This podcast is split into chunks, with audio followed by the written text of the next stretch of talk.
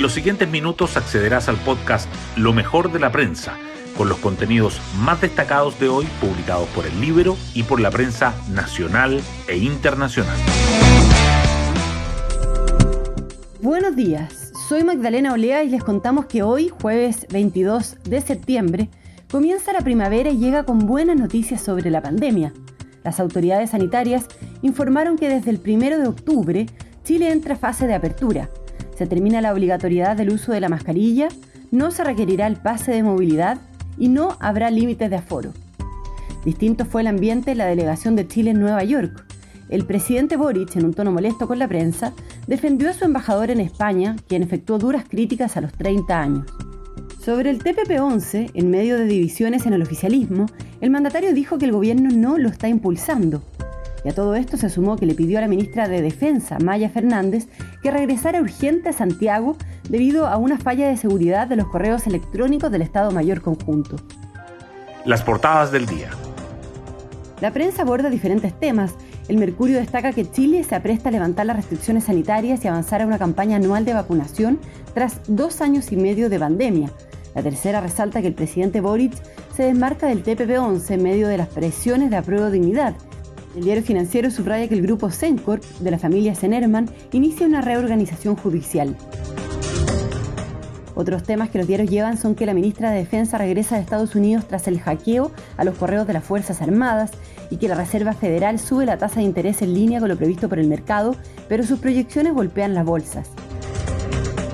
El Mercurio igualmente destaca que el presidente Boric defiende al embajador en España, que el puente Chacao comienza a aparecer y que Putin inicia una movilización parcial de su reserva militar y lanza una amenaza velada con arsenal nuclear. La tercera también resalta que el gobierno desiste de las querellas por ley de seguridad del Estado en contra de los camioneros que bloquearon las rutas, que Chile tiene la tercera inflación anual más alta de América Latina y que el presidente de Irán desestima las críticas después de las protestas por el derecho de las mujeres. El diario financiero, por su parte, subraya que el fin de las restricciones por COVID impulsa una fuerte alza en acciones ligadas al comercio y al turismo y el mensaje de Marcela a las clasificadoras, Chile recuperará de manera muy decisiva la responsabilidad fiscal. Hoy destacamos de la prensa. La ministra Jimena Aguilera comunicó el fin del uso obligatorio de las mascarillas, del pase de movilidad y de las limitaciones de aforo, entre otras medidas, a partir del 1 de octubre. Los expertos respaldaron la decisión. Los gremios y mercados aplauden el levantamiento de las restricciones y la campaña de vacunación anual será el nuevo desafío. Boric se desmarca del apoyo dado por ministros al TPP-11 en medio de la división oficialista. A pesar de la arremetida de Carolina Toá para ratificar el tratado, postura secundada por Mario Marcel y por Antonio Urrejola, el rechazo de apruebo dignidad es compartido por otros sectores del oficialismo y del gobierno. Ante este escenario, el presidente y la vocera Camila Vallejo aclararon que el Ejecutivo no ha pedido apoyar el TPP-11. La ministra de Defensa regresa al país tras el hackeo de los correos de las Fuerzas Armadas. Maya Fernández, que estaba en Nueva York acompañando al presidente Boric en la Asamblea General de la ONU, volvió a Chile para monitorear in situ las consecuencias de la vulneración informática. El gobierno ordenó un sumario administrativo para determinar responsabilidades y remitió antecedentes a la justicia militar. El presidente defiende al embajador chileno en España tras sus polémicos dichos. Javier Velasco afirmó en un foro en Madrid que las políticas de Chile en los últimos 30 años profundizaron la desigualdad, generando críticas de los ex cancilleres. Tener una visión crítica aparte de ese periodo no me parece que constituya motivo de generar una gran polémica, dijo el mandatario. Otras noticias.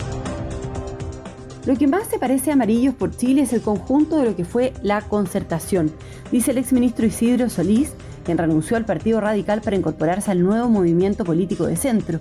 En la democracia cristiana, tras la dimisión de José Pablo Orellano y René Cortázar, los senadores Jimena Rincón y Matías Walker estarían en reflexión.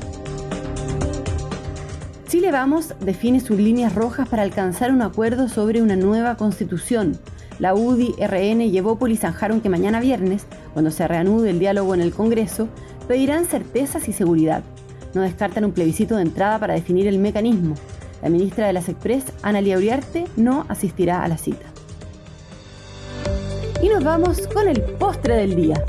Júpiter y Marte tendrán su mayor aproximación en décadas con la Tierra, Júpiter logrará el 26 de septiembre su mayor acercamiento en 70 años al estar a unos 587 millones de kilómetros. Marte, en tanto, estará a unos 62 millones de kilómetros hasta diciembre, cercanía que no se repetirá hasta 2031. Bueno, yo me despido, espero que tengan un muy buen día jueves y nos volvemos a encontrar mañana en un nuevo podcast, Lo mejor de la prensa.